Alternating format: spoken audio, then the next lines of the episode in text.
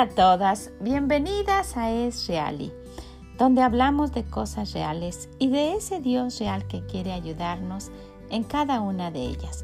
Soy Vicky Gómez y quiero invitarlas a ir en el libro de Hebreos y caminar con nosotras por el camino de la fe, para ver de cerca esos acontecimientos que pueden ayudarnos a confiar más en nuestro Dios que nos dice, es pues la fe la certeza de lo que se espera y que también nos dice, pero sin fe es imposible agradar a Dios. ¿Qué le parece? Quédese con nosotras y acompáñanos. ¿Cómo está usted el día de hoy? Espero que esté de gala. Con lo que hemos anticipado ya, espero que esté preparada con todas nosotras esperando que abran de par en par esas puertas para entrar a un salón especial que nos va a llevar me imagino utilizando todas las paredes de ese gran salón con diferentes murales hablándonos de alguien muy especial. Se recuerdan que estamos en Hebreos 11:32 dice, ¿y qué más digo? Porque el tiempo me faltaría contando de Gedeón, de Barak, de Sansón, de Jepted, de David. Y sí, llegamos hoy a la vida del rey David. Y sería imposible, ¿verdad?, que, que nosotras tratáramos a la vida del rey David en, en este espacio tan pequeño. Pero podemos mencionar a la mejor cosas que el Señor remarca en estos murales y quiere que nosotras detenidamente observemos que pongamos en nuestro corazón y que tomemos consejo. ¿Qué le parece? ¿Está lista? Prepárese y póngase cómoda en esta sala y me imagino que necesitamos ir recorriendo, pero puede sentarse y admirar cada uno de estos murales que marcan las etapas de la vida de este gran hombre, de el sencillo David, el pastor, hasta convertirse en el gran rey David. Vayamos hacia el principio de este gran salón y veamos en el capítulo 16 de Primera de Samuel a un joven rubio agachado con los ojos cerrados y al gran Samuel ungiéndolo como rey sucesor de Saúl. Y vamos a ver, dice, y aconteció que cuando ellos vinieron, vino, vino Samuel, ¿verdad? Para ungir como rey y vino a la casa de Isaí, llamaron a todos sus hijos, ¿verdad? Dice, y aconteció que cuando ellos vinieron, él vio a Eliab y dijo, de cierto delante de Jehová estás ungido. Y Jehová respondió a Samuel, no mires a su parecer este gran versículo, no mires a su parecer ni a lo grande de su estatura, porque yo lo desecho. Porque Jehová no mira lo que mira el hombre, pues el hombre mira lo que está delante de sus ojos, pero Jehová mira el corazón. Y Dios había visto en el gran corazón que tenía ese joven, que ni él mismo sabría cuánto lo iba a usar el Señor. Y luego vemos, vamos a, saltar ahí en el capítulo 16, versículo 10. E hizo pasar Isaí siete hijos suyos delante de Samuel. Pero Samuel dijo a Isaí, Jehová no ha elegido a estos. Entonces dijo Samuel a Isaí, ¿son estos todos tus hijos? Y él respondió, queda aún el menor que apacienta las ovejas. Y dijo Samuel a Isaí, envía por él, porque no nos sentaremos a la mesa hasta que él venga aquí. Envió pues por él y le hizo entrar, y era rubio, hermoso de ojos y de buen parecer. Entonces Jehová dijo, levántate y úngelo, porque éste es. Y podemos admirar y ver al gran Samuel frente a este joven que está agachado y está siendo ungido con el aceite que Dios había dicho que fuera derramado sobre él porque él era el elegido, el próximo rey. ¿Se está con nosotras? Vamos a seguir caminando. Y aparece ante nosotros un gran mural, un, un, mural que toma una gran parte de este, de este salón y está mostrándonos a ese niño, a ese niño rubio matando al gran Goliat. Y vemos en el capítulo 17, versículo 33 y 34, cuando ya David está con Saúl diciéndole que él puede. Y Saúl, miren lo que le dice. Dice, dijo Saúl a David, no podrás tú ir contra aquel filisteo para pelear con él, porque tú eres muchacho y él un hombre de guerra desde su juventud. David respondió a Saúl, Tu siervo era pastor de, de, las ovejas de su padre, y cuando venía un león o un oso y tomaba algún cordero de la manada, salía yo tras él y lo hería y lo libraba de su boca. Y así se, y así se levantaba contra mí, yo le echaba mano de la, de la quijada y lo hería y lo mataba. Fuese león, fuese oso, tu siervo lo mataba, y este filisteo incircunciso será como uno de ellos, porque ha provocado al ejército del Dios viviente. ¡Wow! Está viéndolo ahí tan valiente, tan joven, tan chico, tan, tan firme y confiando tanto en su Dios que todos se quedaron sorprendidos y, y, pues dijeron, confiaron y dijeron, ok, ve. Entonces dijo, vamos al 45, entonces dijo David al filisteo, tú vienes a mí con espada y lanza y jabalina, mas yo vengo a ti en el nombre de Jehová de los ejércitos, el Dios de los escuadrones de Israel, a quien tú has provocado. Y luego saltamos al 47 y le empieza a decir, ¿verdad? Jehová te va a entregar hoy en mi mano y yo te venceré. Y luego el 47 dice, y sabrá toda esta congregación que Jehová nos salva con espada y con lanza, porque de Jehová es la batalla y él los entregará en nuestras manos. ¡Wow! Y podemos ver ilustrada toda esta batalla y David tirando esa piedrecita y quedar clavada en la frente de este gigante y, estar tirado y él corre y dice que se, que se para, ¿verdad?, sobre él y dice, vamos al versículo 51. Entonces corrió David y se puso sobre el filisteo y tomando la espada de él y sacándola de su vaina, la, lo acabó de matar. Imagínese esa gran escena puesta aquí para nosotros. Está ese, ese gran gigante tirado y David sobre de él con la espada de él, una espada grandísima. Y, y todos, me imagino, todos con sorprendidísimos viendo cómo es posible que alguien tan, joven, ¿verdad? Ellos pensarán tan inexperto, pudo habernos librado a todos nosotros que nadie quiso y todos escondidos ahí cuando él gritaba que le pasaran a alguien para que luchara contra él. Y esta escena quedó marcada en, en, en, en, este, este gran pasaje de la Biblia y ha sido, me imagino, una de las historias más contadas y más repetidas en las iglesias con diferentes perspectivas y cómo podemos vencer a nuestros gigantes y cómo podemos confiar en nuestro Dios y cómo no importa nuestra estatura y cómo no importa nuestra condición y cómo no importa quién seamos porque no confiamos en nosotros sino en Dios. Y, de, y vemos la fe que, que, que David tenía la fe y la confianza que tenía en su Dios y que pudo hacer que los demás, me imagino en ese momento, salieron corriendo y echaron a correr a todos los filisteos. ¿Está usted viendo ese mural? ¡Wow! Este joven, ¿verdad? Tan inexperto, le da la batalla al, al pueblo de Dios y todos derrotan a Israel. Pero pasa algo muy triste después de esto. Cuando ellos ya regresaban de, la, de la derrota que habían tenido los filisteos y que ellos habían salido triunfantes, ¿verdad? Venía Saúl y venía muy contento con David, pero en el capítulo 18, primera de Samuel 18, versículo 6, dice, aconteció que cuando volvían ellos, cuando David volvió de matar al, al filisteo, salieron las mujeres de todas las ciudades de Israel cantando y danzando para recibir al rey Saúl con panderos, con de alegría y con instrumentos de música. Y cantaban las mujeres que danzaban y decían, Saúl hirió a sus miles y David a sus diez miles.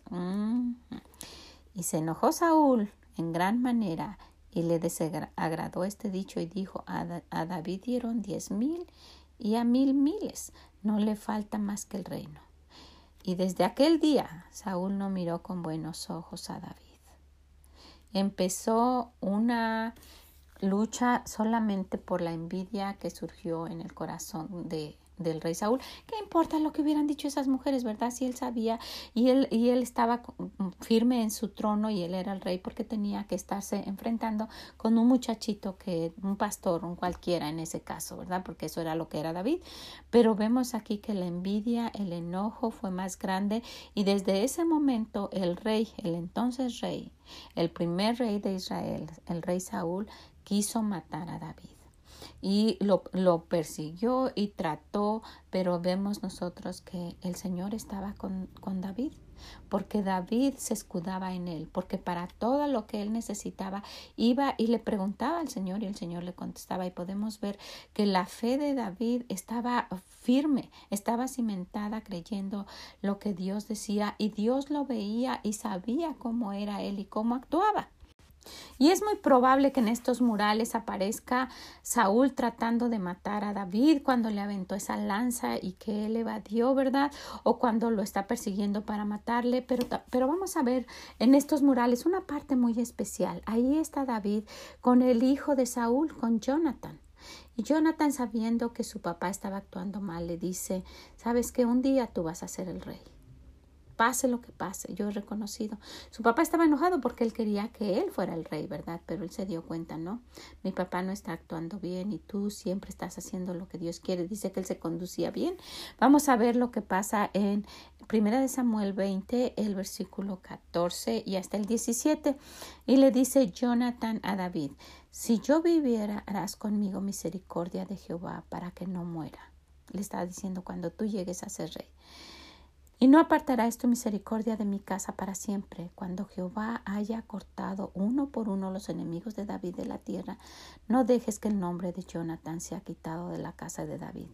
Así hizo Jonathan pacto con la casa de David, diciendo, requiéralo Jehová de la mano de los enemigos de David. Y sabe, yo me quedé observando en una esquinita por ahí hay una escena que no es muy mencionada que eh, yo nunca la he escuchado siendo predicada en algún lugar, pero a mí me llama mucho la atención cómo el Señor especifica y, y hemos, nos hemos dado cuenta que Él es muy detallista.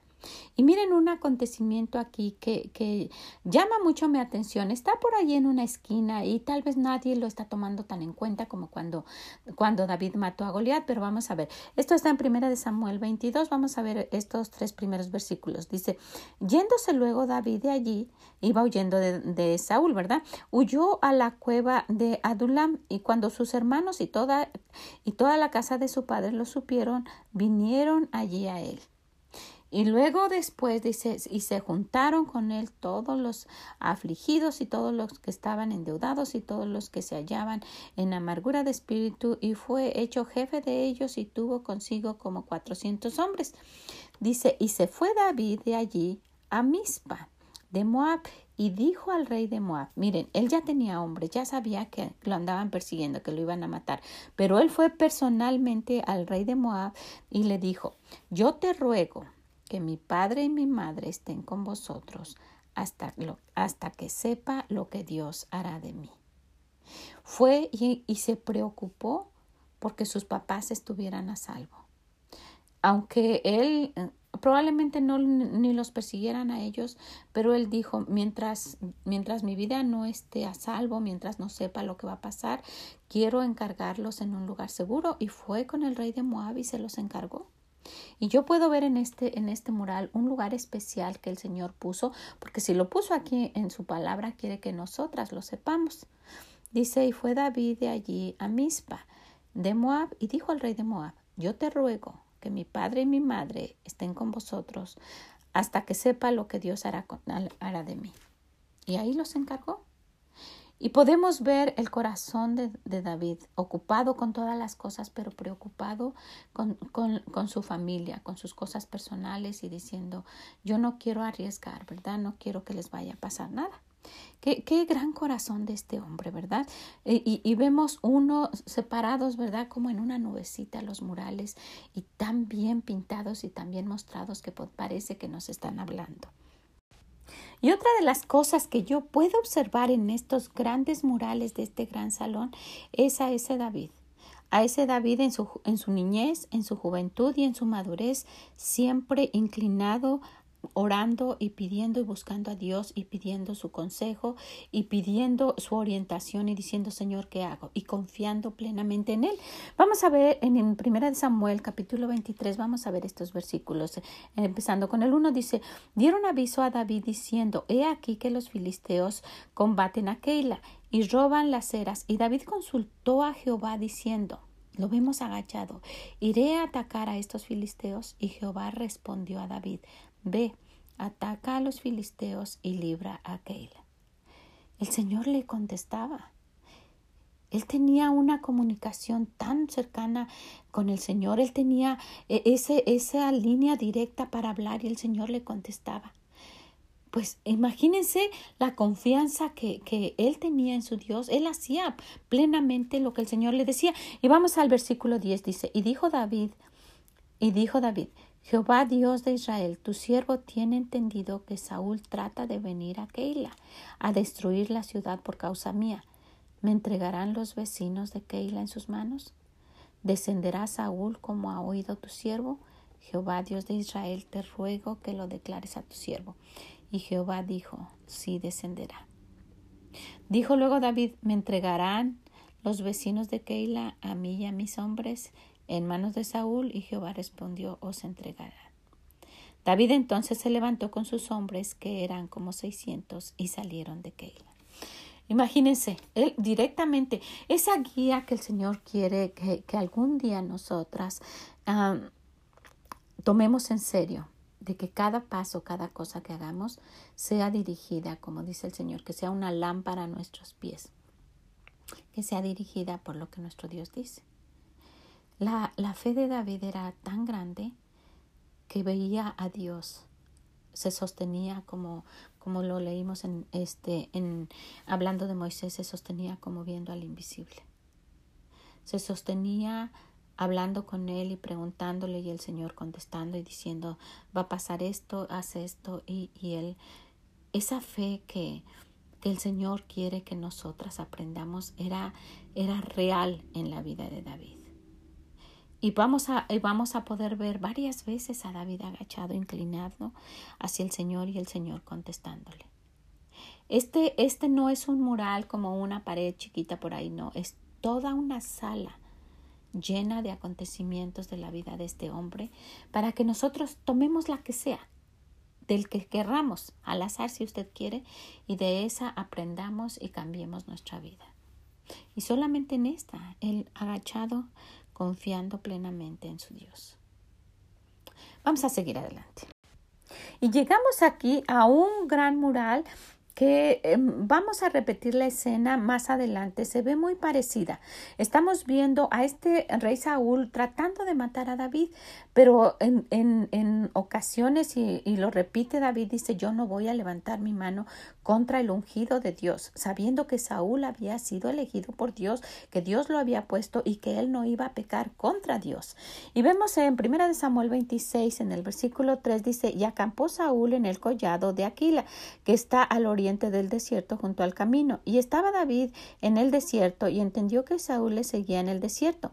David, por tanto, envió espías y supo eh, con certeza que Saúl había venido y se, se, levantó David y vino al sitio donde Saúl había acampado y miró David el lugar donde dormía Saúl y Abner, hijo de Ner, general de su ejército. Y vamos al 7. David pues y Abisaí fueron de noche al ejército y he aquí que Saúl estaba tendido durmiendo en el campamento y su lanza clavada en tierra a su cabecera y Abner y el ejército estaban tendidos alrededor de él. Entonces dijo Abisaí a David, Hoy ha entregado Dios a tu enemigo en tu mano. Ahora pues déjame que le hiera con la lanza y lo clavaré en la tierra de un golpe y no le daré un segundo golpe. Y David respondió a Abisaí, no le mates, porque ¿quién extenderá su mano contra el ungido de Jehová y será inocente? Dijo además David, Vive Jehová, que si Jehová no lo hiere, o su día llegue para que muera o descendiendo en batalla perezca, guárdeme Jehová de extender mi mano contra el ungido de Jehová. Pero toma ahora la lanza que está en su cabecera y la vasija de agua y vámonos. Y podemos ver aquí la gran integridad de este hombre de este hombre, ya un guerrero, ya no el niño que, luchó contra Goliat y que era el el pastor de ovejas, pero ahora vemos a un hombre confiando en Dios. Y si vamos ahora a segunda de Samuel en el capítulo 2, lo vemos otra vez pidiendo y orando al Señor para, para tomar una decisión y para que le guíen lo que él tiene que hacer. Vemos nuevamente a David inclinando buscando a Dios. Dice, después de esto, aconteció que David consultó a Jehová diciendo, ¿subiré a alguna de las ciudades de Judá? Y Jehová le respondió, sube. David volvió a decir, ¿a dónde subiré? Y él le dijo, a Hebrón. Y, miren, es, es, una, es una muestra de, de que nosotras podemos ir con el Señor y pedir los detalles exclusivos de lo que nosotras necesitamos hacer. El Señor le dice a dónde y Él le dice exactamente a dónde. Y este, esta parte, estos murales son exclusivos. Estos detalles que el Señor puso en, en su palabra son claves para que nosotras nos demos cuenta de la integridad de este hombre, de su caminar con Dios y principalmente de su fe. Porque aquí nuevamente en el capítulo 5, ahí en 2 de Samuel 5, en el versículo 19, lo vemos nuevamente inclinado. Dice, entonces consultó David a Jehová diciendo, miren cómo él hablaba con Dios, iré contra los filisteos, los entregarás en mi mano. Y Jehová respondió a David, ve, porque ciertamente entregaré a los filisteos en tu mano.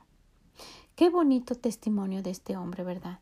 Pudiéramos, sin que nadie sepa, pudiéramos nosotras decir que para cada cosa que nosotras necesitamos estamos consultando a Dios. Usted puede decir, no, pero esto era algo de verdad importante, era para llevar a todo el ejército. Pues así de importante debe ser para nosotras.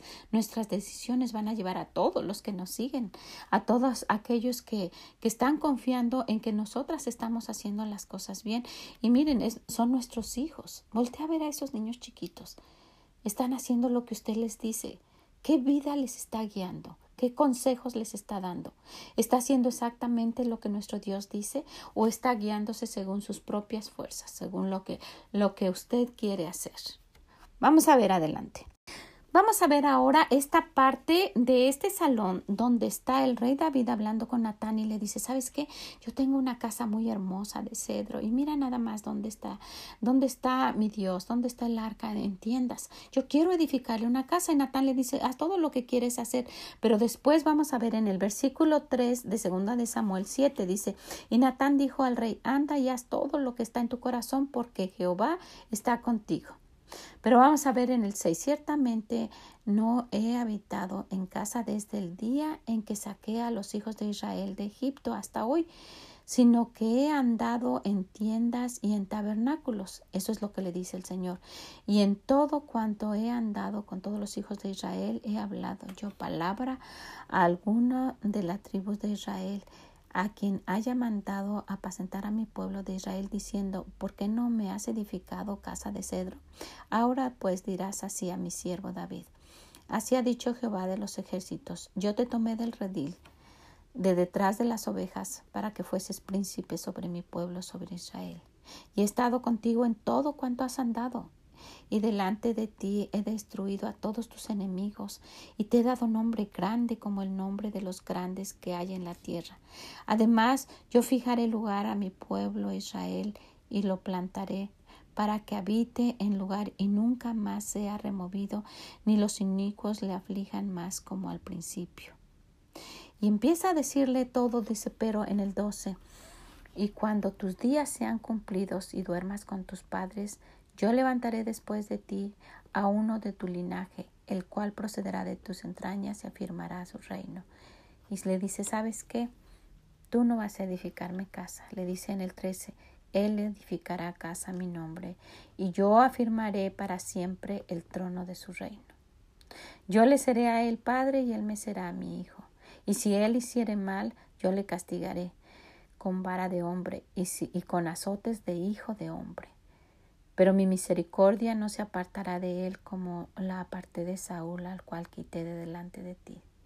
Y será afirmada tu casa y tu reino para siempre delante de su, de su rostro, y su trono será estable eternamente. Y el rey le manda, y, y el Señor le manda decir al rey David, ¿sabes qué? Lo siento, pero por las batallas que has hecho, tú no me vas a edificar casa. Y en ese momento le hace un pacto para, para, para confirmar que su hijo Salomón va a ser el que le va a edificar casa. Y esta parte es, es bonita, esta, esta parte del museo es bonita, pero es triste. Él quería, ¿verdad? Y él empieza a preparar todo para edificar la casa, pero él no lo hace. El Señor le dice que la iba a ser su hijo. Y, podemos ver ahí trabajando y trayendo la madera y trayendo todo y preparando para que cuando él ya no esté, su hijo sea el que edifique esa casa. Para, para el Señor, qué bonita esa escena, ¿verdad? Y el Señor, sin querer omitir nada de la vida de este hombre, nos presenta en este gran salón, especialmente de él, del rey David, a ese rey que cae en pecado con Betsabé. Y es una escena triste y después vemos que muere su hijo y lo vemos ahí llorando y el Señor le dice no. ¿Se recuerdan que una vez hablamos cuando el Señor dice que no? Y a este hombre que el Señor le ha ayudado tanto y que ha sido tan fiel y que él tiene tanta fe en Dios y que le consulta para todo, el Señor queda ah, pues enojado, ¿verdad? Y dice que no le agradó lo que sucedió. Vamos en segunda de Samuel en el capítulo 11 dice, aconteció al año siguiente, en el tiempo que salen los reyes a la guerra, que David envió a Joab y con él a sus siervos y a todo y a todo Israel y destruyeron a los amonitas y sitiaron a Rabá. Pero David se quedó en Jerusalén. Y sucedió un día, al caer la tarde, que se levantó David de su lecho y se paseaba sobre el terrado de la casa real y vio desde el terrado a una mujer que se estaba bañando, la cual era muy hermosa. Y tal vez esta es la única parte que aparece en el mural, o no sabemos si aparece otra donde está abrazándola, o no sabemos si está cuando mata al esposo de esta mujer, pero vemos a ese gran rey con su corona y con su capa y, y en ese castillo tan impresionante y viendo a esa mujer. Y podemos tener muchísimas lecciones de aquí, ¿verdad? Tal vez no estaba en el lugar donde debía estar, en la guerra con los demás. Tal vez él debería estar ocupado haciendo otras cosas y no estar ocioso viendo algo lo que no debía de ver. O tal vez esta mujer lo hizo intencionalmente. Son muchas las cosas que pudiéramos decir de esto, pero está ese mural mencionándonos que a Dios no le agradó esto algo que le desagradó.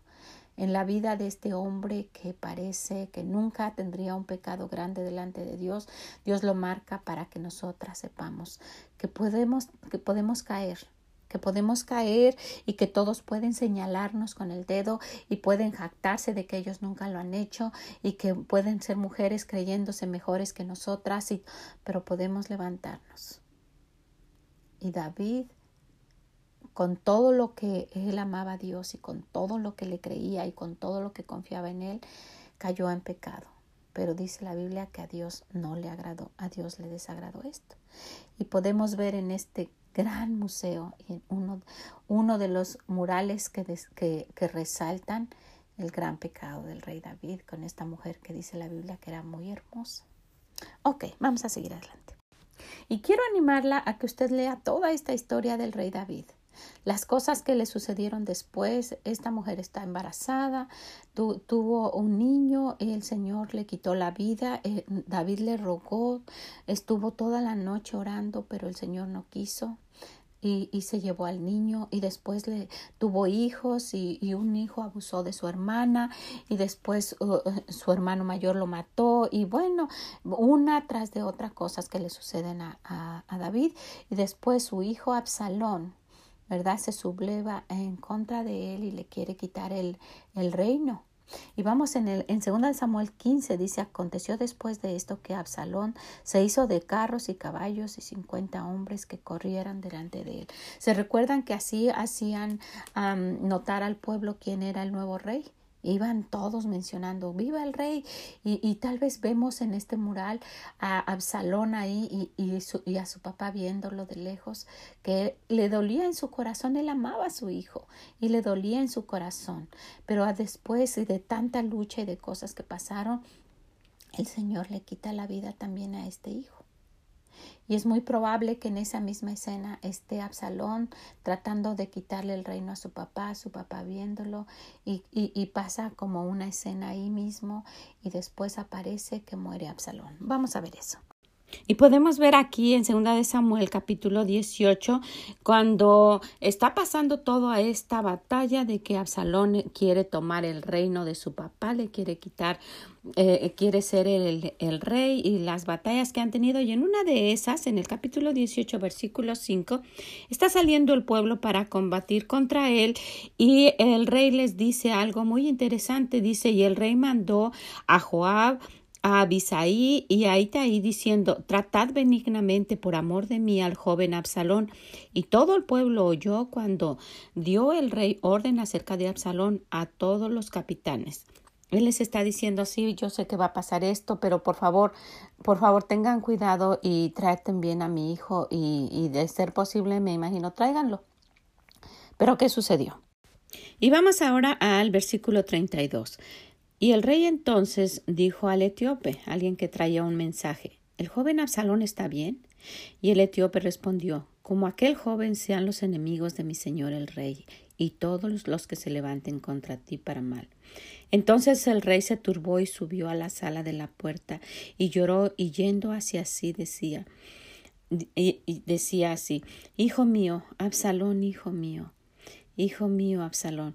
Y él empezó a a lamentarse tanto y, con ese dolor no de rey sino de padre por el, sufrimiento de haber perdido a su hijo y, y, viendo estas escenas tan tan fuertes vemos a un David que no deja de confiar en Dios. Y yo me imagino al Señor poniendo estas escenas, estos murales, para que observemos el sufrimiento en el cual nosotras podríamos decir, y ya, ahí se alejó de Dios, ¿verdad? Pero no, Podemos, podemos ver a un David más fuerte, confiando siempre en su Dios, haciendo cosas como humano, ¿verdad? Y equivocándose, pero como el Señor dijo al principio, porque Él ve el corazón, siempre ayudándolo, siempre viendo por Él, porque se da cuenta de que en cualquier circunstancia Él va a su Dios y le pide consejo. Y si seguimos avanzando podemos ver esta otra escena tan especial que el Señor quiere que nosotras conozcamos. En esta vida tan tan renombrada de el rey David aparece otra falla que él tuvo y algo que nuestro Dios quiere que veamos. Si vamos a segunda de Samuel 24, vamos a ver que en el versículo 3 él le dice a uno de sus de las personas que trabajan con él, ve y quiero que cuenten a toda la gente para que sepa yo cuánta gente hay que tengo yo bajo mi mando, cuántos son los que me siguen del pueblo y a todos. Este hombre se llamaba Joab. Entonces Joab respondió al rey, añada Jehová tu Dios al pueblo cien veces tanto como son, y que lo vea mi señor el rey más. ¿Por qué se complace en esto mi señor el rey? Pero él no quiso escuchar, les dijo, ¿para qué quieres saberlo? ¿Para cuál es el deseo? ¿Para qué, qué, en qué te place que hagas esto? Pero no, él le dijo que fuera y tuvieron que hacerlo. Y vamos al versículo 10. Después de que, después que David hubo censado al pueblo, le pesó en su corazón y dijo David a Jehová. Fue nuevamente con Dios, haciendo cosas que a Dios no le agradaban, pero él rápido iba y le pedía perdón y, y seguía confiando en él. Le dice, yo he pecado gravemente por haber hecho esto, mas ahora, oh Jehová, te ruego que quites el pecado de tu siervo, porque yo he hecho muy neciamente. Y eh, antes de seguir adelante quisiera mencionar esto. Lo, lo, interesante y lo bonito de todo esto es que aunque David iba haciendo cosas que a Dios no le agradaban, Dios no lo dejaba. Dios conocía el corazón de él y seguía diciéndole lo que él tenía que hacer, porque vamos ahí ahora al versículo 11. Y por la mañana, cuando David se hubo levantado, vino palabra de Jehová al profeta Gad, vidente de David, diciendo, Ve y di a David, así ha dicho Jehová, tres cosas te ofrezco, tú escoge una de ellas para que yo la haga. Todavía Dios está pidiéndole que escoja lo que, lo que, el castigo que él quiere por lo que él ha hecho. De verdad que Dios tiene un amor muy, muy especial para David. Vino pues Gad a David y se lo dijo, dice, y se lo hizo saber, y le dijo, ¿quieres que te vengan siete años de hambre en tu tierra? o que haya tres meses delante de, o que, o que, o que huyas tres meses delante de tus enemigos y que ellos te persigan, o que tres días haya peste en tu tierra. Piensa ahora y mira qué, responderé al que me envía, al que me ha enviado. Entonces David dijo a Gad, en gran angustia estoy. Caigamos ahora en mano de Jehová, porque sus misericordias son muchas, mas no caiga, no caiga yo en mano de hombre. Y Jehová envió la peste sobre Israel desde la mañana hasta el tiempo señalado, y murieron del pueblo desde Dan hasta Berseba setenta mil hombres. Y el Señor no queriendo que pasemos esto por alto y que lo que pase desapercibido ante nuestros ojos, pone esta escena en el mural. Vemos ahí a un David echado nuevamente orando a Dios y el Señor le contesta. Le dice, ¿sabes qué? Hiciste muy neciamente. Esas cosas solamente me toca a mí y tú no tienes por qué estar analizando y viendo cuánta gente hay. Y el Señor con sus razones, ¿verdad? Que aquí no menciona, eh, habla y le dice, bueno, tienes estas tres, estas tres opciones. Le da a escoger. Y David dice, no, no, no, yo no quiero caer en mano de otra gente porque ellos no tienen la misericordia que tiene mi Dios. Y prefiere y escoge esto y, podemos ver ahí eh, esa peste, esa, eh, esa gran mortandad y un David triste mirando tal vez desde el balcón de su castillo. Y vemos ese mural en donde al Señor le, le dolió, pero tenía que, que disciplinar a David porque lo ama, porque lo sigue amando y porque conoce el corazón de Dios. Y después de esto vemos a un David ya mayor cuando le da el, reino, le cede el reino a su hijo Salomón y tal vez en, orando, pidiendo que él quiere hacer el templo a Dios, ¿verdad? Le quiere hacer una casa especial y el Señor le dice que no le dice que lo va a hacer su hijo, porque él ha, derramado mucha sangre en las guerras y que él no lo va a hacer. Y él tenía un corazón para agradar a Dios, le dijo. Se, le dio tristeza ver la casa tan bonita que él tenía, que él había construido de cedro, dice la Biblia, y que su Dios no, tal vez se vio, estaría lloviendo y se ve en esa escena como la, la casa de Dios es, son tiendas y se está mojando y él vive en un castillo. Y no, no, no, dijo yo quiero hacerlo, ¿verdad? Todos estaban de acuerdo con él, pero el Señor le dijo, no, tú no lo vas a hacer, lo va a hacer tu hijo. Y él prepara todo, ¿verdad? Manda a comprar la, la madera y todos los materiales para que después su hijo sea el que lo construya. Y vemos a un, a un David ya anciano en su cama cuando manda a traer a, a, los, a las personas que van a ungir a, a, Salomón por rey y ve a Salomón agachado ahí y el Señor le dijo, mira, yo necesito que seas valiente. No sé si Salomón no era. No sabemos eso, pero Salomón está ahí con su padre y Betsabé está viendo por ahí. Y después ungen a Salomón por rey. Y vemos al rey David muriendo.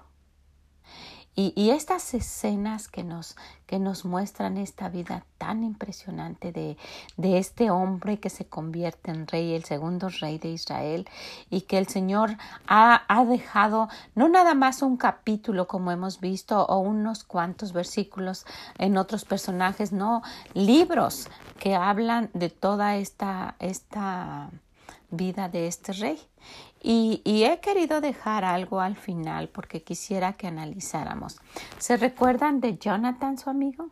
¿Se recuerdan que un día hablando ellos juntos y voltean y vemos hacia atrás, vamos a verlo a él, hablando con David y le dice cuando, cuando yo ya no esté, por favor acuérdate de, de mi casa y que no perezcan todos y él le promete. Bueno, pues vamos a ver algo aquí después de eso. Vamos a ver que, que él cumple su palabra. Y yo no sé, ¿verdad? En qué, eh, porque está en otro, está antes que todo esto que hemos pasado, pero no sé en qué momento el Señor quisiera que lo supiéramos. Pero yo lo he querido dejar al final porque esto tiene algo mucho, mucho que ver con nosotras personalmente. Vamos a ver cómo fue esta escena y ustedes pongan el mural que quieran en su mente. Pero es algo que va a aparecer ahí y después va a haber un título, un subtítulo abajo se ha mencionado muchísimo de este gran rey David. Vamos a verlo. Para esto vamos a retroceder y vamos a ir a Segunda de Samuel, el capítulo 9. Y el rey le dijo, ¿no ha quedado nadie de la casa de Saúl a quien yo haga misericordia de Dios? Y Siba respondió al rey, aún ha quedado un hijo de Jonathan lisiado de los pies. Entonces el rey le preguntó, ¿dónde está? Y Siba respondió al rey, he aquí que está en casa de Maquir, hijo de Amiel, en Lodebar. Y en el versículo 6, y vino Melfiboset, hijo de Jonathan, hijo de Saúl, a David, y se postró sobre su rostro, e hizo reverencia, y dijo David, Melfiboset, y él respondió, he aquí tu siervo. Y le dijo David, no tengas temor, porque yo a la verdad haré contigo misericordia por amor de Jonathan tu padre, y te devolveré todas las tierras de Saúl tu padre, y tú comerás siempre a mi mesa. Si saltamos al versículo 11 en la última parte, dice Melfiboset dijo al rey, Melfiboset dijo el rey, comerá a mi mesa como uno de los hijos del rey. Y nosotras podemos ver, wow, ¿Qué es lo que el Señor nos está diciendo así? Miren, yo quiero, yo quiero pensar en ya la salida, una, una sola pared con todo esto. Él está en la escena y yo no me imagino que como algo que resalte está Melfiboset tirado por ahí como, como un pobre, ¿verdad? A lo mejor aparece por ahí en, un, en, una, en una escena pequeña, pero yo más bien veo al rey David comiendo con todas aquellas personas que comían con él y Melfiboset sentado vestido como uno de los hijos del rey, ¿verdad? Porque ahí dice y, y, tal vez notamos que es él por sus piernas, ¿verdad? Que no que no están bien, a lo mejor están un poco un poco deformes y a lo mejor tiene algo con que apoyarse ahí cerca de él y podemos darnos cuenta que es él. Y, y yo estoy pensando de ¿qué, qué es lo que nos quieres decir con esto, Señor. ¿Qué es lo que nos quieres decir con esta, escena que no dejaste pasar por alto? Que está el rey David haciendo misericordia con este, con este hombre ahora, ¿verdad? Hijo de Jonathan. Y el Señor en cada cosa nos, muestra. Y, usted puede pedir al Señor que le diga lo que Él quiere decirle a usted personalmente. Pero yo estoy viendo a un Dios, ¿verdad? A un Dios que tiene misericordia con cada una de nosotras con un mal caminar como Melfiboset, como un mal andar por la vida, y que en su misericordia nos llama y nos dice, ¿sabes qué? Tú solamente por mi amor, tú puedes ser una hija del rey y estar siempre cerca de mí. Por amor a mi Padre, el Señor Jesús, ¿verdad? Se hizo hombre, vino y murió por nosotras, para darnos ese acceso, para, que, para permitirnos estar cerca de ese Rey de Reyes y Señor de Señores. Y entonces podemos identificarnos con Melfiboset, así como soy, así como he sido, con mi mal caminar por la vida, desamparada y sin, sin ningún algo notable en mí. Ahora el Señor me acepta como su hija y yo no sé qué pensaría, ¿verdad, Melfiboset? Pero en una de las primeras veces, ya después lo, lo podemos ver ahí platicando y pasenme el pan y las uvas y todo lo que comía, ¿verdad? Pero la primera vez, esa primera vez que, que le dieron ropa nueva y que, y que se bañó y se cambió y que aunque él hubiese andado limpio, ¿verdad? Pero ahora le ponen ropas reales y David le da un lugar especial y le dice, tú te vas a sentar aquí como uno de los hijos del rey. Y él está sentado y cuando está observando dice, ¿quién soy yo y quién es la casa de mi padre? ¿Verdad? Para que tú te acuerdes de mi Señor. Y a lo mejor por su mente solamente están pasando estas cosas y él con un corazón agradecido es amable con el rey. Y así es cuando nosotras empezamos a darnos cuenta quién es nuestro Dios. Pero al pasar el tiempo ya vemos a un Melfiboset que llega y se sienta ya como, como si él lo mereciera. Pero el primer día no es así. En el mural que estamos viendo vemos a un Melfiboset agradecido y a un rey eh, erguido con su corona y ordenando y diciendo dónde se va a sentar él. Qué, qué semejante, ¿verdad? Es esta escena con nuestra vida. Qué cosa tan, tan similar el que el Señor nos haya, nos haya escogido a nosotras, nos haya perdonado y nos haya permitido pertenecer a esa familia real de la realeza. Qué bendecidas somos, ¿verdad? Y este mural este mural a la mitad está mostrando esto. ¿Y qué hay en la otra mitad? Ya es la salida de esta gran sala. Vemos escritas muchas cosas. Y probablemente hasta arriba, si alzamos la mirada, podemos ver, wow, el, el Salmo 23. Jehová es mi pastor y nada me faltará. Y podemos ver en cada una de las líneas de este salmo el corazón de David cuando estuvo bien, si volteamos a ver los otros murales, en ese sufrimiento, huyendo, orando por su hijo que murió, sufriendo por sus otros hijos, quedándose fuera, perdonando la vida a Saúl y diciendo, aunque ande en valle de sombras, no temeré mal alguno porque tú estarás conmigo. ciertamente el bien y la misericordia en alguna otra parte. Y a lo mejor el Señor Después de todo esto nos recuerda, yo sigo siendo el pastor, ese gran pastor. Y después de este gran salmo, este gran salmo 23, podemos ver abajo el salmo 51.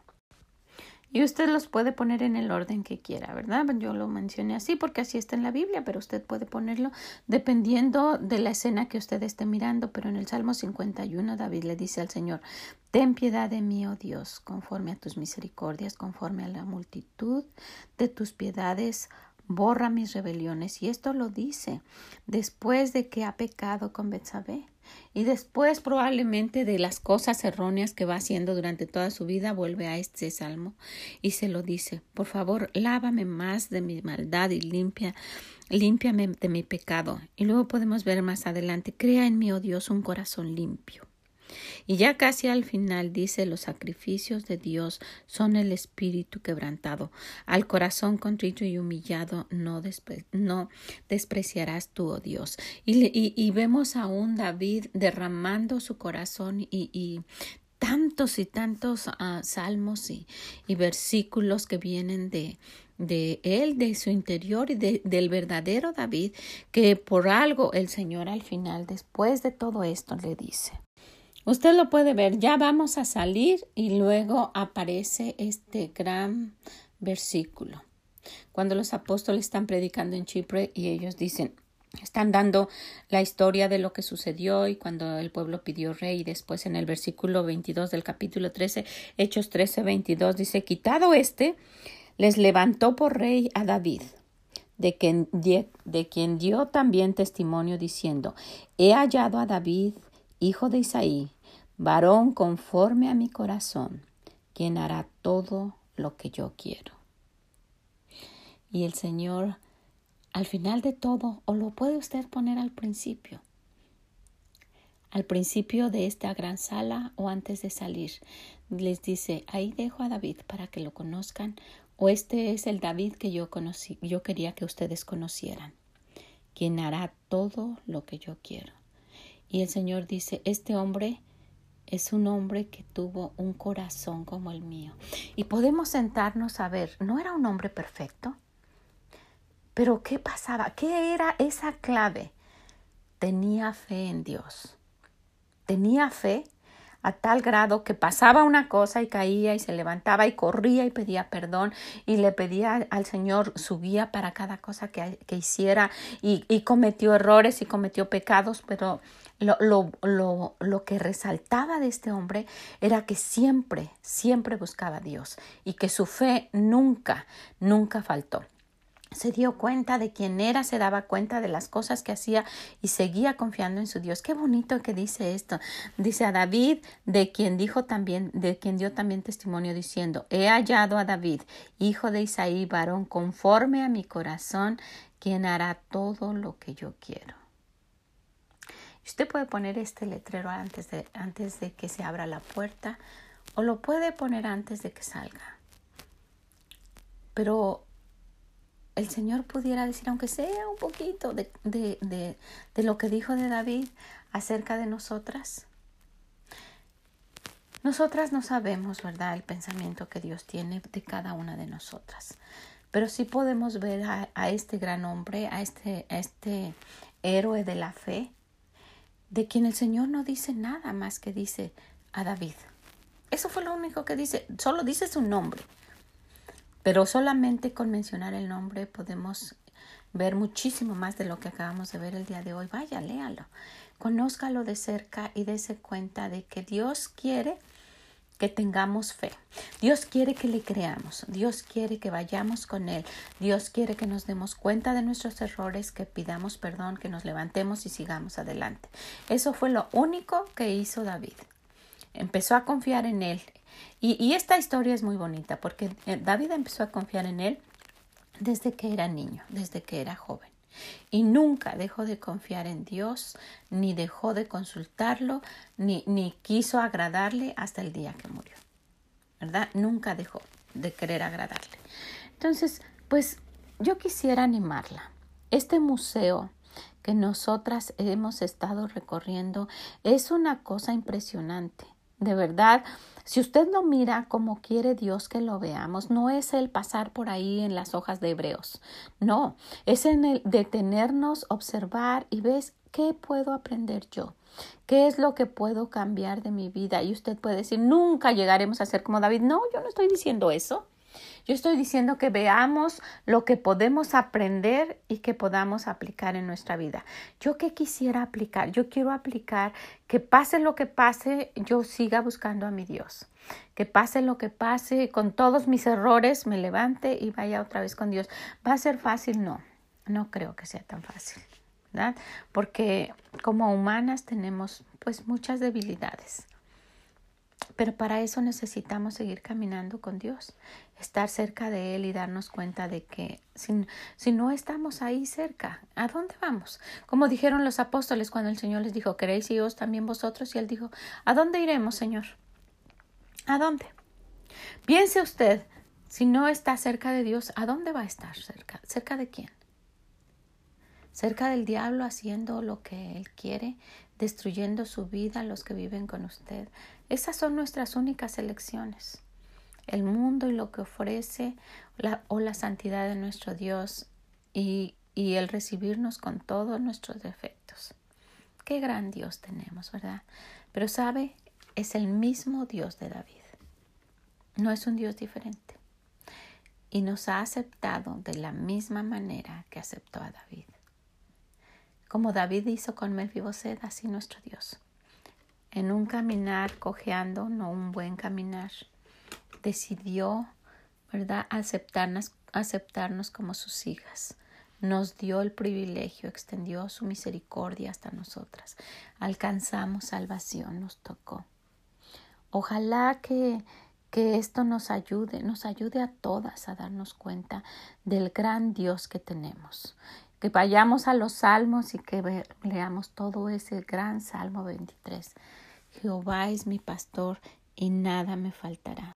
En lugares de delicados pastos me harás descansar, junto a aguas de reposo me pastoreará, confortará mi alma, me guiará por sendas de justicia por amor de su nombre. Aunque ande en valle de sombra de muerte, no temeré mal alguno, porque tú estarás conmigo. Si supiera qué real se hizo este versículo en estos días para nosotros. Tu vara y tu callado me infundirán aliento. Aderezas mesas delante de mí en presencia de mis angustiadores. Unges mi cabeza con aceite, mi copa está rebosando. Ciertamente el bien y la misericordia me seguirán todos los días de mi vida, y en la casa de Jehová moraré por largos días. Qué, qué bonito este, este salmo. Un salmo tan conocido, ojalá que usted ya lo haya memorizado. Sabe cuando cuando le pase algo que usted ni se imagina, el Señor se lo va a traer a la mente. De verdad que sí. Aunque ande en valle de sombra de muerte, no temeré mal alguno porque tú estarás conmigo. Lo peor que nos puede pasar es morirnos e ir a la presencia del Señor. ¿Sabe? Si usted está escuchando y usted no conoce a Dios, a ese Dios que hemos estado mencionando. No conoce al Dios de David. Usted nunca lo ha conocido personalmente. Hágalo. Le invito a que se acerque a Él. El Señor no es un Dios allá lejos. Eso dice en su palabra, que tenga uno que subir hasta el cielo, ¿no? Es un Dios cercano, que ofrece nada más que nosotras nos acerquemos y Él en su gran misericordia nos dé vida eterna. Si usted nunca le ha pedido, Señor, yo quiero pedirte perdón y no le ha entregado su alma, te quiero pedir perdón por todos los pecados que solo tú sabes y que nadie conoce. Tenemos pecados que ya hasta los hemos olvidado porque pensamos que son chiquitos, pero delante de Dios son pecados. Perdona todos mis pecados y Señor te ruego que cuando yo muera me lleves al cielo y libres mi alma del infierno. ¿Sabe? Cuando nosotras con nuestro corazón hacemos eso, el Señor nos, nos, nos acepta, nos adopta como sus hijas, como el rey David a Melfiboset, y nos recoge de ese caminar cojo y rengo que andamos por la vida, ¿verdad? Haciendo, caminando como nosotras queremos, sin esa lámpara a nuestros pies que alumbre nuestro camino. Y nos dice el Señor, ok, quiero adoptarte. Decidiste porque esa es una decisión personal y empieza a alumbrarnos el camino y empieza a darnos consejo y nuestro trabajo es tratar de obedecer, obedecerle en lo que más podamos. Pero es una vida transformada totalmente porque tenemos un Dios real y quiere ayudarnos en cada una de las cosas que nos pasan. Qué increíble Dios tenemos, de verdad, es un Dios maravilloso, el Dios de David, que también puede ser de usted si usted no lo conoce. Y yo le invito le animo a que lo haga, que se acerque, que le entregue su alma al Señor y que empiece a caminar cerca de Él. Él va a enderezar sus pasos. Él va a hacer eso. Lo ha hecho con muchas de nosotras. Y nosotras seguimos como David, haciendo cosas incorrectas y el Señor sigue perdonándonos como a Él. Bueno, pues quisiera dejarlas con esto. Qué historia tan hermosa, tan mal dicha por mí, de verdad. Pero, ¿sabe? Usted vaya y léalo. El Señor ocupó libros, primera, segunda de Samuel, eh, eh, ocupó libros completos. Y, y, a través de la Biblia lo menciona, menciona David y ocupó el libro de los salmos. Es, es un libro que casi todos los salmos fueron escritos por él. Y podemos ver el corazón de este hombre pidiendo perdón a Dios y animándonos y dándonos consejo y diciendo y, y alabando a Dios. Y conózcalo conózcalo de cerca. Es, es, un, es un hombre muy que, que ocupa mucho, mucho espacio en la palabra de Dios. ¿Por qué? Porque el Señor dijo que es un hombre conforme a su corazón. Y el Señor quiere que lo conozcamos. ¿Ok? Pues quiero dejarla con eso, quiero animarla. Eh, eh, por favor, vaya, léalo usted personalmente. Véalo, conózcalo. Y, y anímese a incrementar su fe. Estamos casi por terminar este recorrido de este gran museo. Qué bonito paseo, ¿verdad? Qué bonito el ver de la forma que Dios quiere que nosotras veamos ese amor que Dios tiene para cada una de nosotras. ¿Ok? Pues le animo a que, a que se quede, que lo lea, que nos acompañe el día de mañana y si puede, compártaselo a alguien. Dígale, conoce a este hombre que, que el Señor dijo que tenía un corazón como el le va a ayudar. Búsquela usted misma, conózcala personalmente. Pues que el Señor les bendiga, que les sea de bendición esto, esto que juntas hemos visto y que nos ayude para estar aquí el día de mañana terminando este gran recorrido que estamos haciendo a través del libro de Hebreos. Que el Señor les bendiga. Bye bye. Muchas gracias por haber estado con nosotras el día de hoy en este camino que estamos haciendo en el pasillo de los héroes de la fe. La animo a que esté con nosotras mañana, que nos acompañe y que ponga en su corazón el deseo de ir viendo esto con los ojos de Dios para poder incrementar esa fe que tanto necesitamos todas. ¿Qué le parece? Muchas gracias. Ojalá que esto pueda compartírselo a alguien que le pueda ayudar y también si puede déjenos sus comentarios en esreali.com. Muchas gracias. Que el Señor les bendiga y nos escuchamos mañana. Bye bye.